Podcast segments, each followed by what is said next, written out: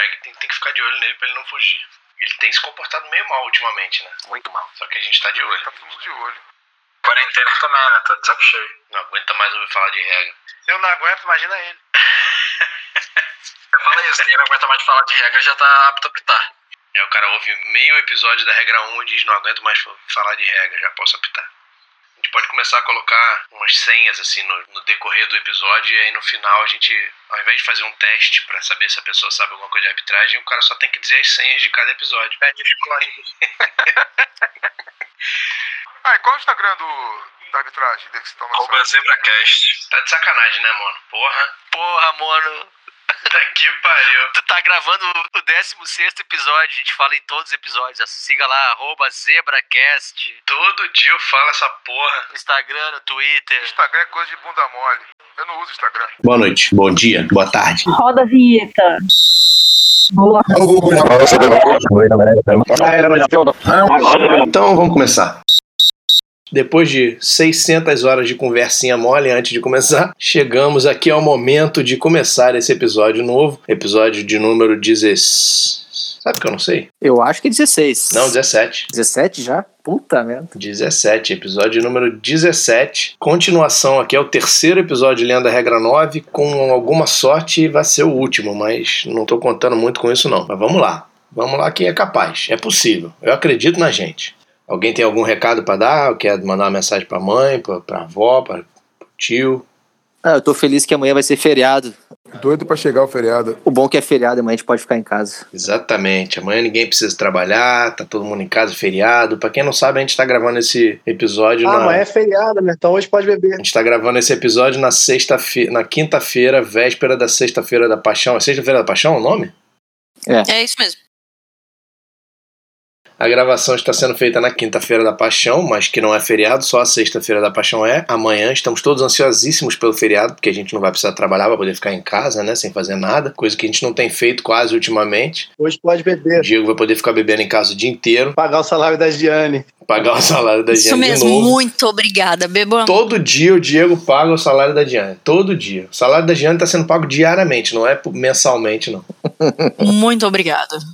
Mas vocês vão estar ouvindo esse episódio aí, fazendo uma conta rápida aqui. Deixa eu ver. Tá- Hoje está indo no ar o episódio 6, 7, 8, 9, 10, 11, 12, 13, 14, 15, 16. Vai ser dia 14 de, de maio, provavelmente. Que esse episódio vai ao ar. Você está ouvindo esse episódio no dia que ele foi ao ar, obviamente, porque você é um assíduo participante desse, desse podcast. Dedicado, claro. Você é como o Coin, você pesquisa até qual é a chuteira que os árbitros da NFL estão usando Não, atualmente. os árbitros da XFL. Da XFL também. Provavelmente no, no próximo episódio que você ouvir, você vai ouvir a gente falando do feriado da Sexta-feira da Paixão. Enfim, regra 9, sessão número 3, bloqueio, uso das mãos ou dos braços. Artigo 1, quem pode bloquear? Jogadores de qualquer time podem bloquear adversários, contanto que não seja interferência de passe, interferência com a oportunidade de receber um chute ou uma falta pessoal. Então as exceções são 6.1.12, que é a elegibilidade para bloquear em jogadas de free kick, que a gente já falou sobre isso lá atrás, e a 6.5.4, que é o jogador que faz o sinal de fair catch, também não pode bloquear. Então todos os jogadores podem bloquear adversários, contanto que não seja interferência de passe ou com a oportunidade de receber um chute ou uma falta pessoal. Artigo 2, interferência para ou ajuda ao corredor ou passador. Se eu pudesse, eu apagava esse artigo aqui do, da regra, porque é um negócio que nunca vai ser marcado no, na NCAA ou na NFL. E aqui tinha, teve, teve uma época que era moda marcar isso, ajuda ao, ao corredor. Help the Hunter. É, helping the hunter. Tá na regra e nós vamos ler e a gente depois discute sobre a ineficácia dessa regra. Letra A, o carregador da bola ou passador pode usar sua mão ou braços para evitar ou empurrar adversários. Carregador da bola pode usar a mão para evitar ou empurrar adversários. Letra B, o carregador da bola não pode segurar um companheiro de time e nenhum outro jogador de seu time pode segurar, puxar ou levantar o corredor para ajudá-lo em seu avanço. Letra C, companheiros de time do carregador da bola ou do passador podem interferir para ele bloqueando, mas não podem usar interferência engrenada que, nossa, se chama interlock interference, que é segurar ou abraçar um companheiro de time enquanto faz contato com o adversário. Quer formar o Ed, para quem é do Rio de Janeiro da época que eu jogava futebol americano, viu muito time, principalmente o Botafogo Reptiles da época, usar esse tipo de bloqueio. Todo mundo de braço dado, correndo junto para bloquear. Eu imagino que outros lugares do Brasil também tenha acontecido isso. De qualquer jeito, fazer esse tipo de bloqueio é ilegal. E a penalidade para esses três itens é 5 jardas com a aplicação 3 em 1, a R932 número 1. Tentando ganhar jardas, o carregador da bola A44 é atrasado por um defensor numa tentativa de dar o teco. Né? O cara tenta dar o teco e atrasa o A44. O back, A22, coloca as mãos na bunda do A44 e empurra ele para frente ou empurra a pilha de companheiros que começa a cercar o A44, todo mundo já viu isso acontecer na televisão, ou segura o braço de A44 e tenta puxá-lo para frente para ele ganhar mais jardas.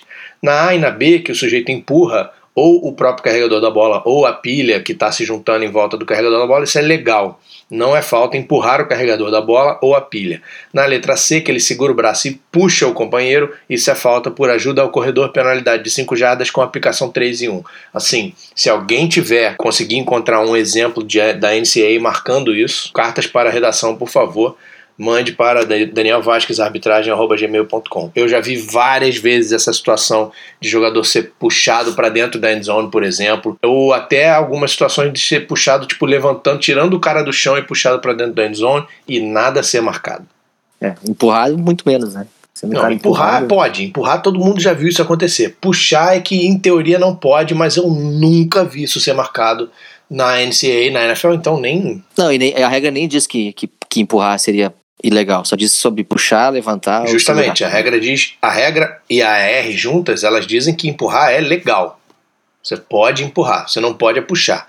Mas de novo, puxar é eu vou pensar 35 vezes antes de jogar uma flag por helping the runner, por ajuda ao corredor, mesmo que o cara seja puxado. Eu vou marcar uma falta dessa se um cara pegar o corredor no colo e começar a correr com ele. Aí eu vou marcar. Sim. Uh, não lembro de ter visto e muito menos de ter marcado. Artigo 3. Holding e uso das mãos ou braços do ataque. Então agora a gente está falando sobre as restrições em relação ao uso das mãos ou braços e holding para o time do ataque. Letra A. Uso das mãos. Um companheiro de time de um carregador da bola ou do passador pode bloquear legalmente com seus ombros, mãos ou a superfície externa dos seus braços ou qualquer outra parte do seu corpo sob as seguintes provisões: as mãos devem estar à frente dos cotovelos, dentro da moldura do adversário. A exceção é quando o adversário vira as costas para o bloqueador, lembrando que a moldura do adversário ela é dos ombros para baixo, na parte da frente do jogador. Por isso que ele diz a exceção quando o adversário vira as costas. Uh, as mãos também devem estar no ou abaixo dos ombros do bloqueador e do adversário. Não pode usar a mão acima dos ombros. A exceção é quando o adversário se abaixa ou mergulha, né? Ele se coloca na posição de o bloqueio ser acima dos ombros dele. E elas devem estar separadas e nunca numa posição travada, nunca juntas. As mãos devem estar com as palmas abertas em direção à moldura do adversário ou fechadas em forma de concha, sem que as palmas estejam viradas para o adversário ele está tentando descrever aí as técnicas de, de bloqueio de uma forma que, que se compreenda. Então, mão aberta e com as palmas para frente do adversário, né, encostando as palmas da mão na frente do adversário, ou como é a técnica de bloqueio nos pads, a mão em forma de concha, né, que você encaixa por dentro do, dos pads e as palmas elas ficam viradas para você e não para o adversário. Letra B, holding. As mãos ou braços não devem ser usados para agarrar, puxar, enganchar, pinçar ou abraçar de qualquer forma que impeça ou obstrua ilegalmente um adversário. Penalidade de 10 jardas para faltas do time A atrás da zona neutra são aplicadas do ponto anterior. Safety se a falta ocorrer atrás da linha de gol do time A. Letra C, time de chute. Um jogador do time de chute pode, durante uma jogada de chute de scrimmage, usar suas mãos ou braços para evitar uma tentativa de bloqueio de um adversário quando ele está além da zona neutra. Durante uma jogada de free kick, usar as mãos ou braços para evitar uma tentativa de bloqueio de um adversário. Durante uma jogada de chute da scrimmage ou de free kick, quando ele for elegível a tocar a bola, legalmente usar as mãos ou braços para empurrar um adversário numa tentativa de alcançar uma bola solta.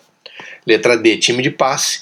Um jogador elegível do time de passe pode legalmente usar suas mãos ou braços para evitar ou empurrar um adversário numa tentativa de alcançar a bola solta depois de um passo para frente ter sido tocado por qualquer jogador ou árbitro. Lembrando que se ele faz esse contato, né, se ele usa as mãos para evitar um adversário ou empurrar um adversário antes do passe ter sido tocado por qualquer jogador ou árbitro, isso é interferência de passe do ataque. A R933 número 1, vamos ver qual é a qualidade dessas R's aí para o crivo do mono. 1. A6 está avançando a bola. Durante a corrida, A12 bloqueia vigorosamente B2 com um empurrão forte nas costas acima da cintura. Isso é um bloqueio legal nas costas, penalidade de 10 jardas. Por que, que essa R está aí? Número 2. Um companheiro de time do passador ou carregador da bola, enquanto cruzando a zona neutra, entra em contato com o adversário com suas mãos e braços não paralelos ao chão ou suas mãos em forma de concha ou fechadas, mas com as palmas das mãos não viradas para o adversário. Uso legal das mãos. Número 3. Um companheiro de time do passador ou carregador da bola atrás da zona neutra tem seus braços paralelos ao chão e entra em contato com o adversário acima dos ombros. Uso ilegal das mãos, penalidade de 10 ou 15 jardas por falta pessoal, dependendo de onde foi e qual foi o contato, aplicadas do ponto anterior, safety se a falta ocorrer atrás da linha de gol do time A. Número 4. Um companheiro de time do passador ou carregador da bola desfere uma pancada com, as, com a mão fechada abaixo dos ombros de um adversário. Isso é falta pessoal penalidade de 15 jardas aplicar no ponto anterior se a falta ocorrer atrás da zona neutra, safety se a falta ocorrer atrás da linha de gol do time A. Estamos falando aí de bater no adversário, né? não é de falta por batida que a gente viu lá na frente. Número 5. As mãos de A2 fazem contato com o defensor B2 no bloqueio legal. O B2 gira para evitar o bloqueador e as mãos do bloqueador entram em contato com as costas de B2. Isso é um bloqueio legal, lembra que as mãos saíram da moldura do adversário, mas o adversário foi quem deu as costas para o bloqueador. 6. As mãos de A2 fazem contato com as costas do defensor B2 quando ele gira para evitar o A2. A2 mantém as mãos nas costas de B2 enquanto avança em direção ao passador. O bloqueio é legal também. Né? O B2 girou e deu as costas para o passador no momento em que ele estava no, no movimento de fazer o contato no bloqueio. 7. As mãos de A2 fazem contato com o defensor B2 quando ele gira para evitar o bloqueador. E as mãos entram em contato com as costas do B2. Após as mãos de A2 perderem contato com o B2, ele então avança e empurra o B2 pelas costas. Nesse caso, o segundo bloqueio é ilegal nas costas, penalidade de 10 jardas, aplicar no ponto anterior se a falta ocorrer atrás da zona neutra, safety se a falta ocorrer atrás da linha de gol do time A. No primeira situação, no primeiro movimento da jogada, o defensor deu as costas para o bloqueador, o bloqueador meteu as mãos nas costas dele, tudo certo. Só que aí ele perdeu o contato e aí ele foi refazer o contato nas costas do, do adversário. Nesse caso, o segundo contato é falta por bloqueio ilegal nas costas. 8 a 1 na, além ou atrás da zona neutra, entra em contato com o adversário com uma mão aberta ou as mãos fechadas ou em forma de concha e as palmas das mãos não viradas para o adversário. Bloqueio legal. 9 a 12 recebe o snap e recua para passar. O defensive end passa pelo tackle e está prestes a derrubar o quarterback, o A12, que ainda está dentro da tackle box. Aí o tackle, que é o A75, empurra o defensive end que passou por ele nas costas para evitar que ele dê o tackle e aí o A12 passa e consegue passar aí para touchdown. A arbitragem diz que é falta por bloqueio ilegal pelas costas, penalidade de 10 jardas. Na nossa regra é falta por bloqueio ilegal nas costas, penalidade de 10 jardas por uma questão de segurança do jogador que está sendo bloqueado. É, muita gente ainda não sabe disso nessa nossa, transi nossa, nossa, transição da, da NCAA para IFAF. Isso passou a ser falta. Há, há, um, há uns anos atrás a gente não, não marcava essa falta. E muita gente ainda acha que, que não é falta isso, mas na nossa regra é. Porque a, a, mudança é recente, né? Tem só uns três anos que a gente mudou de, de da NCAA para a IFAF. Né? Então o pessoal ainda, né? Três anos é muito pouco tempo para você entender as diferenças. Então ainda tem gente que acha que é como era quatro anos atrás. É, uma, realmente eu entendo. Três anos é muito pouco tempo para as pessoas entenderem. Ai, paciência essas AR de holding, elas são. É legal elas existirem para você ter uma ideia do, de, de, como as coisas funcionam, mas a verdade é que holding, o manual de mecânica ajuda muito mais a gente a entender o que, que é holding do que o, o livro de, o livro de regras. E é. ver vídeos, então, é infinitamente melhor do que ler o livro e, e ler o manual de mecânica. Até porque esses exemplos aqui são muito simples, muito sem criatividade e com informação demasiada, por exemplo. O que interessa a 12 completar seu prazo para touchdown? O que, que me interessa isso? Temos um crítico de AR, é muito bom isso. O artigo 4 já vai falar de holding e uso das mãos ou braços para o time de defesa. Então, até agora a gente falou das restrições é, a respeito disso para o time de ataque, agora a gente vai passar a falar das restrições para o time de defesa. E a gente vai perceber que o time de defesa tem algumas liberdades a mais do que o time de ataque. Artigo 4, então, letra A. Jogadores de defesa podem usar mãos e braços para empurrar, puxar, evitar ou levantar jogadores de ataque, quando tentando alcançar o corredor ou jogadores de ataque que estejam, obviamente, tentando bloqueá-los. Então, aí de cara, uma coisa que o, o, o ataque não pode fazer é puxar o, o, adversário. A defesa pode. Puxar um adversário que esteja tentando bloqueá-lo. Né? Então, tem a técnica, eu até esqueci o nome da técnica, porque eu não sou conhecedor de nomes de técnicas, mas tem a técnica do, de, de linha de defesa, de avançar para tentar passar do, da linha de ataque. Quando o jogador do ataque tenta bloquear, ele entra no pad do jogador de ataque como se fosse bloquear e puxa ele para baixo. Isso é legal para defesa fazer, mas não é legal para o ataque fazer.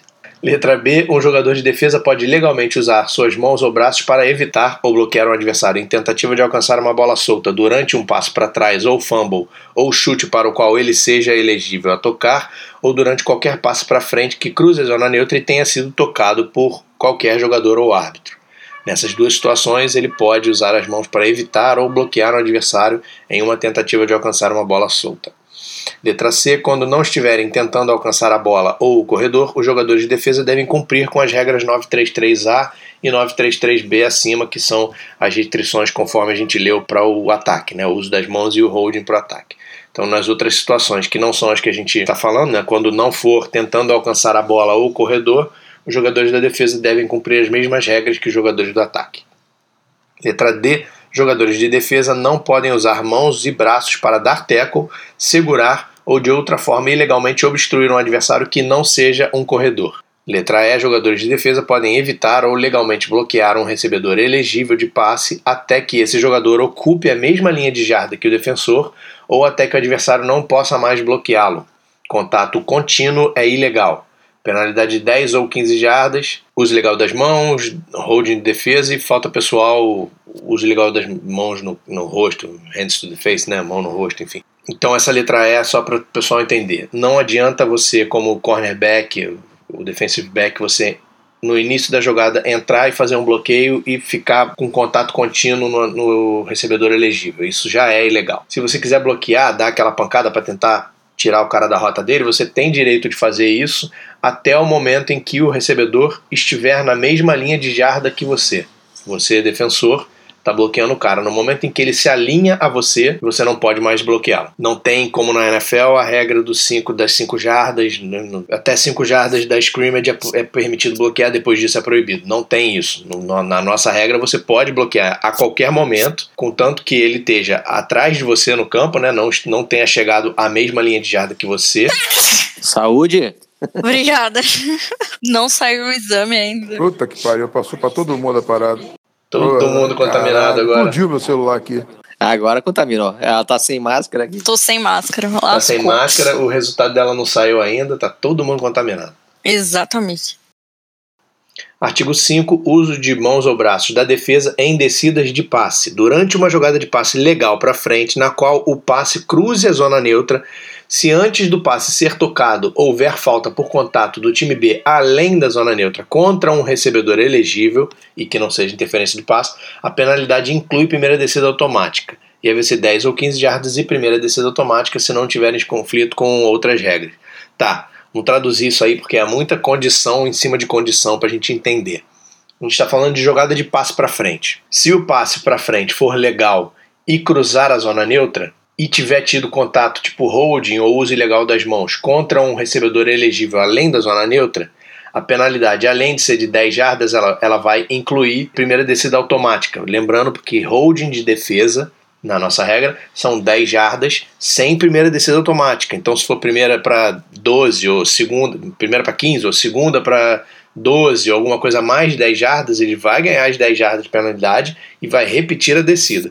A menos que a, a falta tenha sido contra um recebedor elegível além da zona neutra e o passe tenha sido para frente e cruzado a zona neutra. Aí nesse caso são 10 jardas e primeira descida automática, ou 15 jardas se for falta pessoal por algum motivo, também tem primeira descida automática. Aí lembrando que a gente vai voltar lá na definição, na regra 2, que a gente falou sobre isso, é, quando ele diz aqui o passe na, no qual o passe cruza a zona neutra, se o passe for batido na zona neutra por um jogador de defesa, ele é considerado como não tendo cruzado a zona neutra. A gente tem que ter sempre isso na cabeça. O passe cruza a zona neutra quando ele é primeiramente tocado além da zona neutra. Se ele é tocado na ou atrás da zona neutra primeiramente, independentemente do que aconteça com o passe depois, ele é considerado como não tendo cruzado a zona neutra a R935 número 1, antes de um passe para frente legal que cruza a zona neutra ser lançado, então antes do passe ser feito, o time B comete holding no jogador elegível A1 que está além da zona neutra. Aí rola o passe e, enfim, acontece, seja lá o que for que acontece. A falta do time B é por holding, penalidade nesse caso de 10 jardas e primeira descida automática com aplicação no ponto anterior. É, só lembrando que tem que ser holding ou a falta não, não é elegível, né, nessa descida. Não qualquer holding. Sim, exatamente. Ou de um legal das mãos, qualquer coisa assim, tem que acontecer no elegível e tem que ser além da zona neutra também. Se acontecer a falta acontecer na zona neutra, também não se classifica para primeira descida automática. Sim, de novo, continua sendo falta, continua sendo holding de defesa, só que não se enquadra nessa categoria de penalidade com primeira descida automática. Então, se acontecer, se o holding acontecer na linha de scrimmage e depois a jogada se desenvolver e for um passo para frente que cruza a zona neutra e tal, ainda assim não vai ter primeira descida automática porque o holding aconteceu na zona neutra. O holding, a falta tem que acontecer além da zona neutra. É um detalhe tão. Eu não sei por que ele é assim. É um detalhezinho tão. só para complicar a cabeça das pessoas. Eu não sei por que, que não bota todos para ser primeira descida automática, ou não bota nenhum para ser primeira descida automática, e é isso aí. Mas não, tem essa exceção porque, afinal de contas, é futebol americano o, a regra das exceções. Artigo 6, bloqueio pelas costas ou nas costas. Em alguns lugares do livro eu escrevi nas costas, em outros lugares eu coloquei nas pelas costas. Eu não sei porquê e eu não consegui padronizar isso ainda. Um bloqueio pelas costas que não seja contra o carregador da bola, obviamente, é ilegal. Né? Ou seja, bloquear nas costas o carregador da bola é legal. Qualquer outro bloqueio que não seja no carregador da bola pelas costas é ilegal. Exceções: jogadores do ataque que estejam na linha de scrimmage no momento do snap, dentro da zona de bloqueio livre, que a gente já definiu lá atrás. Os jogadores que tiverem alinhados dentro dessa, dessa zona, na linha de scrimmage, no momento do snap, podem bloquear legalmente nas costas dentro da zona de bloqueio livre, contanto que o jogador de linha de scrimmage dentro dessa zona não pode deixar a zona e voltar para ela e bloquear legalmente nas costas. Então, saiu da zona, perdeu essa liberdade e a zona de bloqueio livre se desintegra quando a bola deixa a zona. Então, pensando na linha de scrimmage de 3 jardas para trás, o tempo que a bola leva para sair da linha de scrimmage é muito pequeno. Então, os jogadores dentro da zona de bloqueio livre, alinhados na scrimmage no momento do snap, eles têm, durante um brevíssimo momento, a liberdade de bloquearem o um adversário nas costas. É, essa, essa questão da bola sair dessa zona e, e, acabar, e desintegrar a zona e, e não, não permitir mais esse bloqueio pelas costas, praticamente ele elimina essa possibilidade, porque o quarterback geralmente vai estar mais de 3 jardas do, do snap ali. É, se, se tiver em shotgun, já vai matar. Isso. Ele vai ter que é, estar no Se tiver em shotgun, ali. no momento do snap já era. Ele tem que estar ali embaixo do center e ser uma coisa tipo jogada de corrida, rolou o snap e o jogador da, da, da, linha ali ele já avança e busca alguém que está de costas para ele. É uma coisa que tem, que tem que acontecer muito rápido. É uma liberdadezinha que os jogadores de linha têm, mas que é micro liberdade. E também, assim, a bola deixar a zona de bloqueio livre não é meio centímetro ela deixou a zona de bloqueio livre, você vai marcar a falta, né? Também o mesmo bom senso que a gente tem no resto da regra toda. 2. Quando um jogador vira as costas para um possível bloqueador que já esteja comprometido com a intenção de ir direção ou movimento. Né? Então, quando o cara está indo bloquear você, sabe? Vou ser esperto então, já que eu não posso ser bloqueado pelas costas. O cara tá vindo me bloquear quando ele tá quase chegando, eu viro de costas para ele, aí ele vai ser falta? Não, não vai ser falta. Essa é a exceção número 2. 3. Quando um jogador tenta alcançar um corredor ou legalmente tenta recuperar ou receber um fumble, muff, ou passo para trás, ou chute, ou passo para frente tocado, ele pode empurrar um adversário nas costas acima da cintura. Na maioria das bolas soltas, é isso. Os jogadores têm liberdade para empurrar o outro pelas costas se tiver indo buscar a bola, né? Lembrando que não vale empurrar para outro companheiro e buscar a bola. A exceção número 4, quando o adversário vira as costas para um bloqueador conforme a regra 933A1B, né? Então, depois dele ser bloqueado, ele vira as costas, continua sendo permitido. E número 5, quando um jogador elegível atrás da zona neutra empurra um adversário nas costas acima da cintura para alcançar um passe para frente. Um elegível atrás da zona neutra pode empurrar um adversário nas costas acima da cintura para alcançar um passe para frente. Penalidade para bloqueio pelas costas é 10 jardas, penalidade para faltas do time A atrás da zona neutra se aplicam do ponto anterior e safety se a falta ocorrer atrás da linha de gol do time A. Seção 4 bater e chutar. A gente já falou de batida, né? Falta por batida lá na regra 7. A gente já falou, tem uma regra 6 inteira que fala sobre chute. Por que tem uma sessão a respeito de bater e chutar? Porque agora a gente está falando de situações diferentes. Agora a gente está falando de bater uma bola solta e de chutar ilegalmente uma bola solta também. Vamos entrar nos artigos para entender a diferença. Artigo 1, então, bater uma bola solta.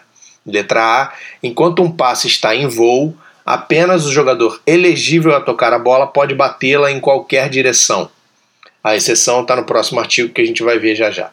Letra B. Qualquer jogador pode bloquear um chute de scrimmage no campo de jogo ou na end zone. Letra C. Nenhum jogador deve bater outras bolas soltas para frente no campo de jogo ou em qualquer direção se a bola estiver na end zone. A exceção é a regra 6311, que é a da batida, do, da batida da endzone para dentro de campo do jogador do time de chute, que a gente leu um monte de, de AR a respeito da situação de toque ilegal, violação do toque e tal. Essa é a exceção. Penalidade por bater uma bola solta ilegalmente é 10 jardas e perda de descida para faltas do time A se não for contra outras regras. A exceção é que não há perda de descida se a falta ocorrer quando um chute de scrimmage legal estiver além da zona neutra. Também é mais uma exceçãozinha que é para confundir a gente, para a gente ter que guardar mais uma exceçãozinha para perturbar a paciência. Mas enfim, é, explicando um pouquinho antes da gente ler as ARs. Quando o passe está em voo, só jogador elegível pode bater a bola. E aí pode bater a bola em qualquer direção. Qualquer outra bola solta que não seja de um passe, né? Qualquer outra bola solta dentro do campo pode ser batida somente para trás, não pode ser batida para frente, e na end zone não pode ser batida para nenhuma direção, com exceção da questão do chute que a gente falou.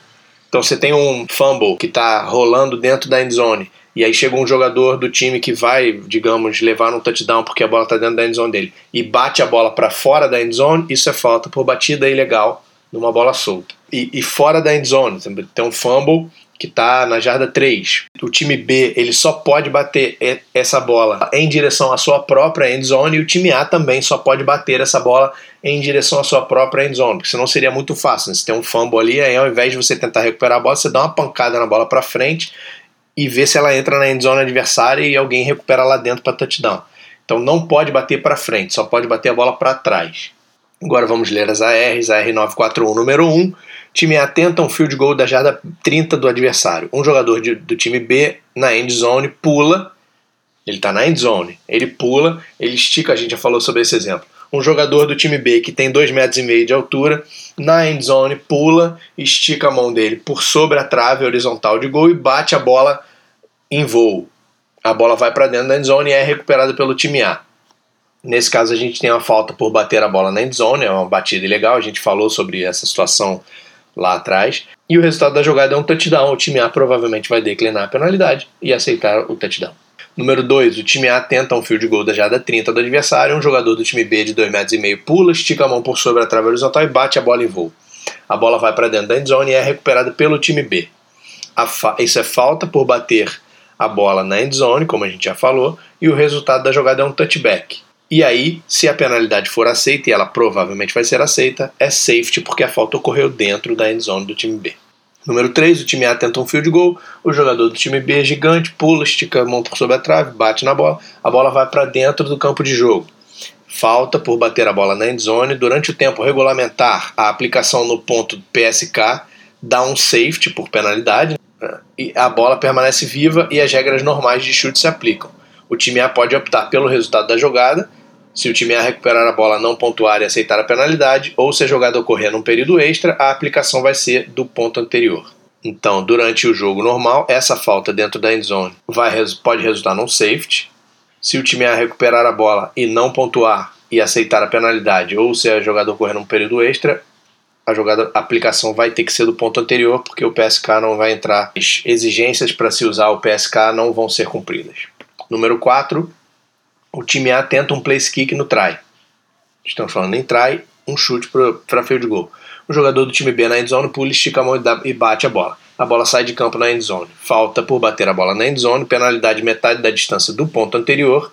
As regras de PSK não se aplicam no try, então você não tem um safety. A aplicação é do ponto anterior. 5. O time A tenta um place kick no try, o jogador pula, estica a mão sobre a trave horizontal, bate a bola em voo, a bola vai para dentro da endzone e é recuperada pelo time A. Falta por bater a bola na endzone, o time A vai declinar a penalidade e aceitar o touchdown de dois pontos. Ou, na verdade, ele pode, mas enfim, se ele não fizer isso, eu não, não entendo quem é que tá mandando no time A. 6. O time A tenta um field goal. E B23 na end zone, esse, esse tem 2,60m de altura, né? e ele pula, ele pula quase 2 metros também a impulsão dele. Ele pula, estica a mão acima da trave horizontal e ao invés de bater na bola, ele recebe a bola. Ele agarra a bola, controla e cai dentro da end zone com a bola na mão, a jogada é legal e a bola, essa bola tá viva e só Deus sabe o que, que vai acontecer, porque um cara de 2,60m de altura, ele provavelmente ele corre 100 jardas do campo em 2 segundos e vai ser touchdown pro time B. Depois sou eu que reclamo da R. Número 7. O fumble do time A em voo é batido para frente pelo time B e a bola sai de campo atrás da linha de gol do time A. O resultado da jogada então é um safety. Bater, uma, bater um fumble nesse caso, que o fumble não bateu no chão ainda, não adiciona um novo ímpeto. É uma falta do time B, no caso por batida ilegal, 10 jardas de penalidade, aplicação 3 e 1, e aí a gente vai ter que entender isso lá na frente, quando a gente chegar na regra 10, de onde a gente aplicaria isso. No caso é do ponto anterior, né? Mas tudo bem. 8. O passe para trás do time A em voo é batido por B e a bola sai de campo atrás da linha de gol do time A. Safety. Um passe pode ser batido em qualquer direção e o ímpeto é considerado como o passe. O ímpeto é o do passe ainda do time A, né? Por isso que quando ele entra na endzone do time A é safety. Esse passe, passe pode ser batido em qualquer direção. Então não tem falta, não tem falta do, do time B por, por batida na bola, porque era um passe e ele pode bater em qualquer direção. Isso. 9. É cometido um muff de um free kick em, um, em voo por um jogador do time B na sua endzone. Free kick, a bola está em voo, não bateu, não bateu no chão, e o jogador do time B está na endzone e ele comete um muff. Enquanto a bola está solta na endzone, um jogador do time B bate a bola para fora da endzone, o que é ilegal. O resultado da jogada é um touchback. A falta do time B por batida ilegal numa bola na endzone dá 10 jardas de penalidade no ponto anterior, porque estamos falando de free kick. A falta durante free kick ela é aplicada do ponto anterior. Número 10. Após interceptar um passe para frente legal em B20, o B1 sofre um fumble na, na jarda B38 e o B2 ilegalmente bate a bola solta na jarda B30. A bola vai para frente e sai de campo. Por isso que ele bateu ilegalmente, porque ele bateu a bola para frente. Falta do time B, penalidade de 10 jardas do ponto da falta, nesse caso. Bola do time B, primeira para 10 na linha de jarda 20.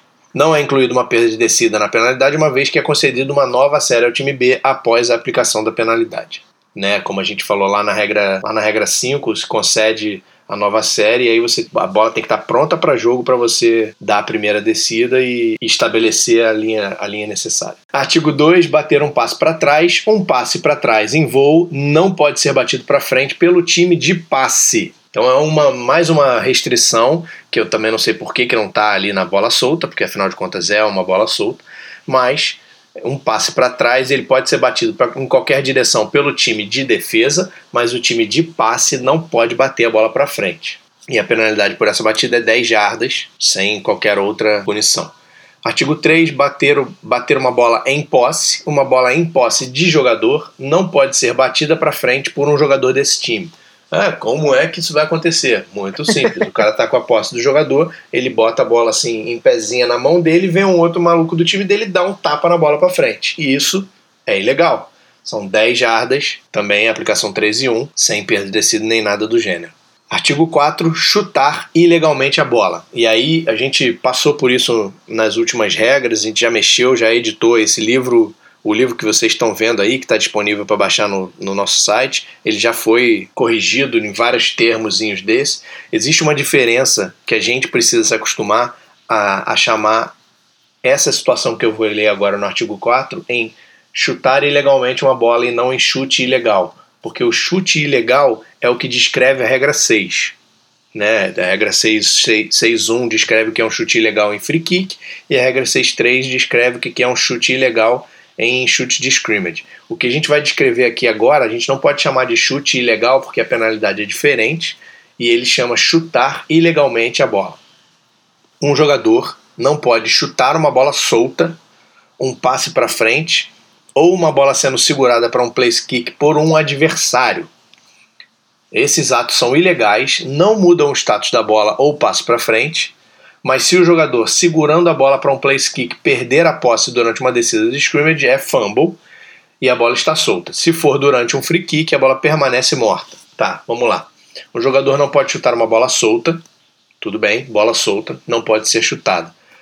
Um passe para frente também não pode ser chutado, ou uma bola sendo segurada para um place kick por um adversário. Então não é, você veio, passou ali pela barreira do ataque na, na jogada de field goal e o chute, o, o, kicker ainda não virou um kicker porque ele ainda não fez o chute e o holder tá lá segurando a bola no chão e você malandrão dá um bico na bola e depois vai recuperar lá, lá na frente. Isso é chutar ilegalmente a bola. Aí ele diz: esses atos são ilegais, não mudam o status da bola solta ou do passe para frente, né? Chutar um passe, a bola continua sendo um passe chutar uma bola solta, ela continua sendo o que, ela era anteriormente.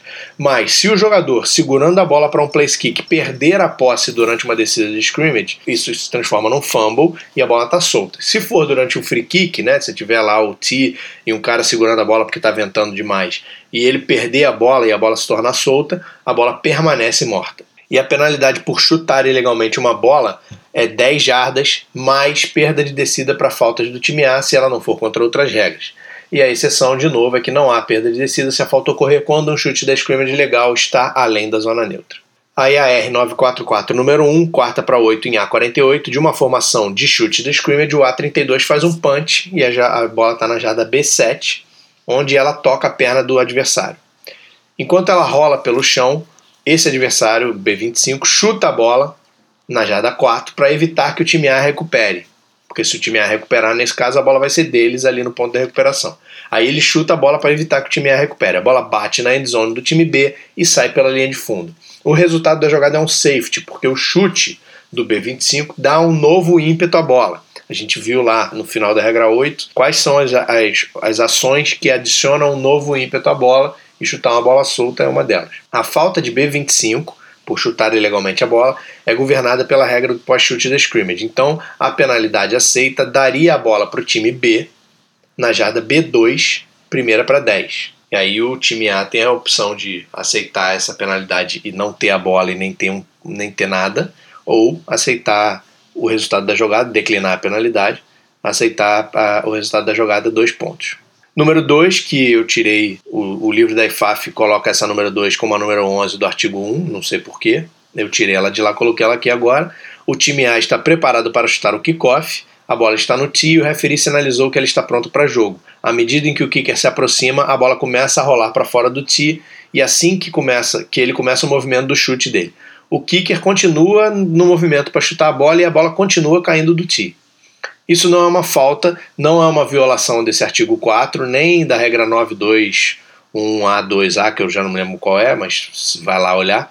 Os árbitros devem parar a jogada nesse caso e alinhar os times de novo para um novo kickoff. Se as condições meteorológicas, meteor, meteorológicas, meteorológicas, meteorológicas, foi exigirem, o time A deve ter um jogador segurando a bola no tee. Se estiver ventando demais e a bola for cair toda vez que ela estiver no tee, a gente exige, pela, pelo livro de regras, que um dos 11 jogadores do time de chute fique segurando a bola no tee. Seção número 5, briga. Artigo 1, letra A. Antes, durante e depois do jogo, incluindo o intervalo do halftime, membros do time uniformizados ou técnicos não podem participar de uma briga.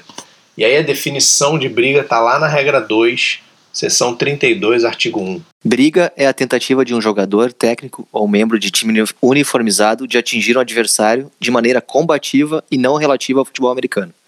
Tais atos incluem, mas não se limitam a: letra A. Uma tentativa de atingir um adversário com braço, mão, perna ou pé, acontecendo ou não o contato. Letra B um ato antidesportivo contra um adversário que provoque retaliação de um adversário por briga. A penalidade por participar de uma briga são 15 jardas para falta em bola morta, 15 jardas do próximo ponto, primeira descida automática para faltas do time B se não for contra outras regras e desclassificação pelo resto do jogo. Participou de uma briga, está desclassificado automaticamente. Letra B. Durante qualquer tempo, técnicos ou substitutos não devem deixar suas áreas de time para participar em uma briga, nem devem participar de brigas em suas áreas de time. 15 jardas do próximo ponto, primeira descida automática para faltas do time B se não for contra outras regras, e desclassificação pelo resto do jogo e do próximo jogo. No caso dessa letra B, que é o pessoal sair da lateral para ir brigar no meio do campo ou brigar ele na lateral mesmo. Isso é de classificação pelo resto do jogo e pelo próximo jogo.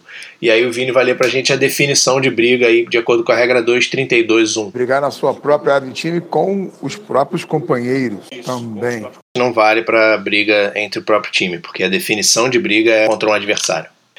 Artigo 2. O referi notificará por escrito à organização de arbitragem todas as desclassificações por briga e a organização torna-se responsável pela aplicação da penalidade consequente, né? Se tiver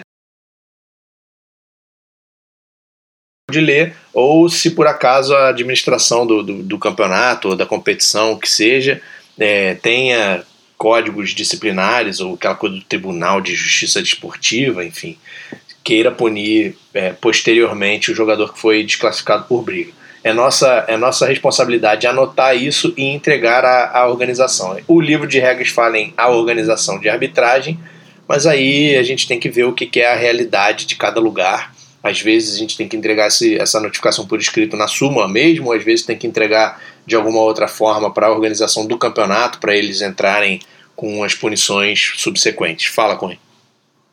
Porque em outras modalidades fica um negócio muito formal. O senhor Tananã fez isso. É, faz de um jeito mais simples ou tem que seguir esse, esse jeito padrão dos esportes? É, eu não posso te dizer exatamente como é que isso tem que ser feito, porque eu nunca convivi com essa coisa de tribunal de justiça esportiva. Isso é novidade pra gente, né? Eu não tenho a menor ideia de como é que eles vão querer isso escrito. Tu pergunta aí sobre a, sobre a súmula, Cohen? Não, não entendi. É, na súmula. Porque assim, é, pelo que eu já, já conversei, aqui em Petrópolis tinha, tinha tribunal de campeonatos menores, né? Com advogados e tudo. E eles falavam que assim, se você não fizer de um jeito que seja é, que dê para entender e descrevendo exatamente quem é, eles podem arquivar esse, Sim. esse negócio por causa do seu relato e você acabar virando réu também. Então, assim, é uma palhaçada muito grande. Então, só para tomar cuidado com o jeito que a gente for escrever isso. Não, real, real não vai ficar, cara, mas, mas o, que, o que é importante descrever viu? Ah, jogador 22 desferiu um soco no jogador 27 Agredi do outro um time. soco. É, agrediu. Tentar ser o mais claro possível e descrever o É, que tu o viu. jogador número 55 do time A agrediu com dois socos, um pontapé, o jogador 24 do time B que ficou chorando no lateral. Tentar depois chegar a um padrão disso, né? Pra, pra virar um modelo, sei lá. É, isso, isso eu acho que isso eu acho que é uma coisa que, como você mesmo estava dizendo, no- tinha um tribunal aí para esportes menores que os caras exigiam uma forma. Eu não tenho a menor ideia do que, que o Tribunal de Justiça Desportiva que o povo está implementando aí na CBFA e sei lá quando é que efetivamente vai sair do papel para virar uma coisa de verdade. Eu não tenho a menor ideia do que, que eles vão exigir. De repente a gente escrever isso, jogador número tal, isso talvez não seja suficiente para eles. Eu não Tem que sei. o nome inteiro. É, eu não sei. inteiro. Tem que ir atrás de colocar o nome inteiro do sujeito. E aí, talvez a gente entre nessa palhaçada de dizer o senhor fulano de tal, das quantas, RG, sei lá o que, CPF, sei lá o que. Eu, eu realmente não sei. É, e a orientação tem que chegar até a gente também. Isso, claro, tem que chegar até a gente também. Enquanto isso, o que a gente coloca é o que a gente sabe. A gente descreve o que aconteceu. Na verdade, a minha in- instrução sempre foi dizer o nome do, o número do jogador, dizer que ele foi desclassificado por briga de acordo com, a- com o artigo 9, com a regra 9, seção 5, e descrever o que, que ele fez. É, na- na- não, não, não, não é necessário botar o nome dele completo na súmula, porque vai ter a, a lista de, de jogadores ali na súmula, então é tranquilo. Mas ah, isso, é, isso é questão da organização do campeonato. A gente vai ter que botar aqui o jogador número tal, do time tal, fez, fez a tal coisa. E só se, aten- se se teve alguma troca de número, né? Sim. Mas colocar, eu, eu sugiro colocar isso, colocar o, número do jogador e o time dele, dizer que ele foi desclassificado por briga de acordo com a regra 995, e aí descrever. Fez tal, deu um soco, deu um chute, deu uma ajoelhada, fez, chamou o cara de idiota e aí o maluco deu, deu um soco nele. Descrever depois, mas dizer o motivo pelo qual a gente classificou, aonde a gente enquadrou a desclassificação nele, e depois descrever para ir para punições posteriores. Fazendo isso, o tribunal vai estar bem servido de informação. Graças a Deus que é raro, né? Que é muito burocrático. Sessão número 6, para finalizar a regra número 9, que a gente achou que fosse demorar muito mais do que isso. Pode deixar, Diego, que eu vou editar lá no, no episódio que a gente fez das apostas. Eu vou colocar três episódios para você e você vai acertar essa aposta. Eu acho que eu não falei três. Ele nem, ele nem falou três. Sessão 6, faltas pessoais ostensivas. E aí a gente Três no último episódios. episódio estava falando. Ai, meu Deus. Vamos deixar esse- essa sessão 6 para um episódio É, ex- só exclusivo. Vamos, vamos fazer o, o artigo 1 num episódio e o artigo 2 em outro. Aí a gente chega a 5 episódios. É, sessão 6, faltas pessoais ostensivas. E aí no último episódio. No último episódio? Não, foi no episódio que eu editei hoje, que eu terminei de editar hoje. Enfim. Num, num episódio desses atrás, o Fábio, tailandês, estava dizendo que não sabia qual era a lista de faltas pessoais ostensivas. E aí a gente relembrou ele que, na verdade, a definição do que é ostensivo tá, consta lá na regra 2, seção 10, artigo 3. Explica exatamente o que, que eles consideram, o que, que o livro considera como ostensivo. Falta pessoal ostensiva é contato físico ilegal tão extremo ou proposital que coloca o adversário em risco de lesão catastrófica. Tá aí a definição de falta pessoal ostensiva, e aí aqui ele vai falar um pouco mais sobre isso. Artigo 1, desclassificação de jogador.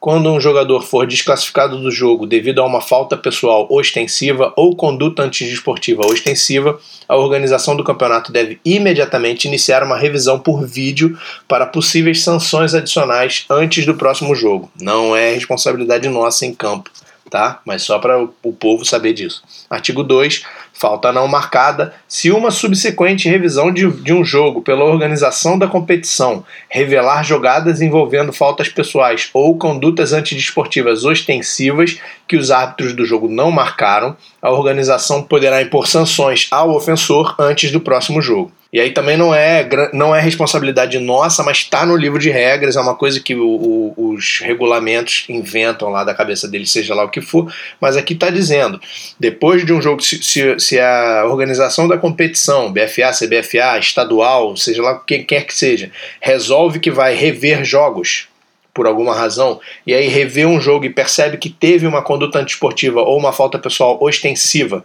que a gente não marcou em campo, eles podem, seja lá qual for a penalidade, suspender ou multar ou fazer seja lá o que for, aplicar essa punição ao, ao jogador que cometeu a falta que a gente não marcou em campo antes do próximo jogo. Não tem nada a ver com o que a gente fez ou deixou de fazer em campo, mas é só para essa falta que passou em branco no campo não continuar passando em branco depois de uma revisão de vídeo.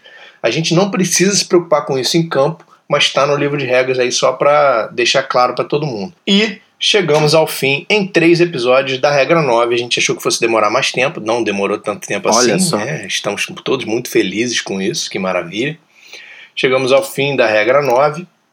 A partir de amanhã, para gente que está gravando todo dia, e a partir da semana que vem, ou do, do próximo episódio, que para vocês que estão acompanhando a gente no futuro, a gente começa a ler a regra 10 e fala sobre aplicação de penalidade. A regra 10 ela vai ser efetivamente do livro a última regra relevante que a gente vai ler, porque a regra 11 ela é importante, mas ela não é tão relevante assim, ela é uma página só, ela vai levar enquanto a gente se despede do último episódio do livro, a gente lê a regra 11. Então, a partir do próximo episódio, a gente fala sobre aplicação de penalidade. Tem aí já bastante gente mandando comentário pra gente pedindo isso para explicar aplicação de penalidade e tal. É um material extremamente importante, porque a arbitragem precisa saber como aplicar as penalidades em, de- em todas as situações. Então a gente começa a falar isso no próximo episódio. Até aqui a gente falou sobre todas as faltas pessoais, condutas antidesportivas, falta por contato de uso das mãos e tal, e batida e chute ilegal da bola, e briga e falta pessoal ostensiva. Obrigado aos meus coleguinhas que participaram mais uma vez dessa gravação aqui. Participei só com os espirros hoje. Vários espirros aqui infectando todo mundo com, E com a com a possível Covid-19. Covid-19, que quando esse episódio for ao ar, a Giane até talvez já saiba se foi infectada ou não. É verdade. A gente não tá considerando que São Paulo é o epicentro e a Giane Saiu de lá, São pois Paulo é. há pouco tempo, né? Vamos fazer um novo bolão. Em qual episódio a gente vai descobrir se a Jana É. tava Covid-19? Cara, eu acho que ela nunca vai Ótimo. saber, porque ela vai ter que voltar lá pra descobrir. Nada, eles vão me passar por telefone. Eu Então, a gente vai descobrir que o paciente zero de Santa Catarina é a, é a Giane. Não sou, não. Vamos passar por carta pra Giane. Eles vão te passar o quê? O, o corona? Vou esfregar, vou estragar a carta no nariz e vou mandar pra você. Atenção, a Giane não tem coronavírus. É isso aí. É mais fácil passar o corona pra ela do que passar o resultado. É, verdade. É mais fácil ela se infectar É de novo do que ela ficar sabendo se ela foi infectada ou não. Porque eles, eles não queriam que eu fosse lá buscar e falaram que eu ia passar por telefone. Ih, não vai passar nunca. Já era. Não, eu também acho que não, mas. Não vai mesmo. Pessoal, muito obrigado a todo mundo que está aqui ouvindo esse episódio. É, continuem com a gente, continuem mandando seus comentários lá pro Instagram. Mono, qual é o Instagram da gente? É a menor ideia. Instagram é pra quê mesmo? Você falou antes, não, mano? O Instagram é pra gente fazer, concorrer lá ao, a Brasil BR lá pra gente ganhar 5 mil Isso aí. arroba ZebraCast é o nosso Instagram, que também é por acaso é o nosso Twitter, arroba ZebraCast. No Facebook a gente não existe. A gente só existe individualmente, cada um de nós. Eu, inclusive, quem quiser me procurar lá, Daniel Vasques. E por e-mail, se vocês quiserem mandar e-mail para mim, me elogiando ou me criticando ou fazendo qualquer pergunta que vocês queiram, danielvasquesarbitragem.gmail.com Obrigado mais uma vez pela audiência de vocês. Obrigado ao pessoal que está participando aqui comigo nesse calvário que não acaba nunca. Boa noite, boa tarde, bom dia. Estamos chegando lá. Um abraço, valeu. Falou, galera. Valeu, Um abraço. abraço. Até daqui a pouco. Se alguém quiser inventar uma regra, mande e-mail pra Daniel. Se alguém quiser corona, manda uma carta. Boa noite, bom dia, boa tarde. Roda a vinheta. Boa. Então vamos começar.